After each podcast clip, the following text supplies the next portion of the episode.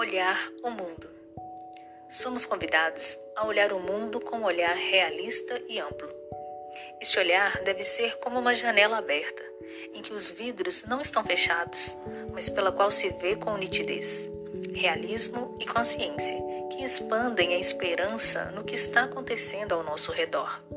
Conseguimos perceber que há possibilidades. Os desafios são tão amplos quanto a nossa capacidade de nos desvencilharmos. Somos seres com uma grande capacidade de resiliência.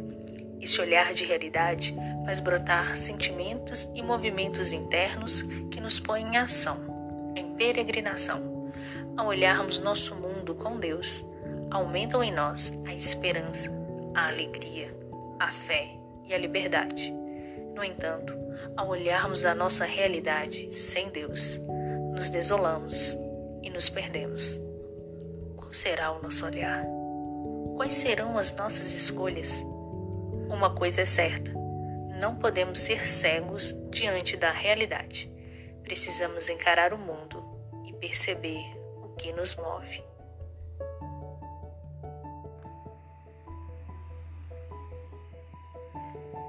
Que mundo é este por onde peregrinamos? Quais lugares temos percorrido? Quem temos encontrado por nossos caminhos? Ao recordar as várias imagens que temos da nossa realidade, o que mais chama a atenção? Como está o nosso olhar através do qual encaramos o mundo?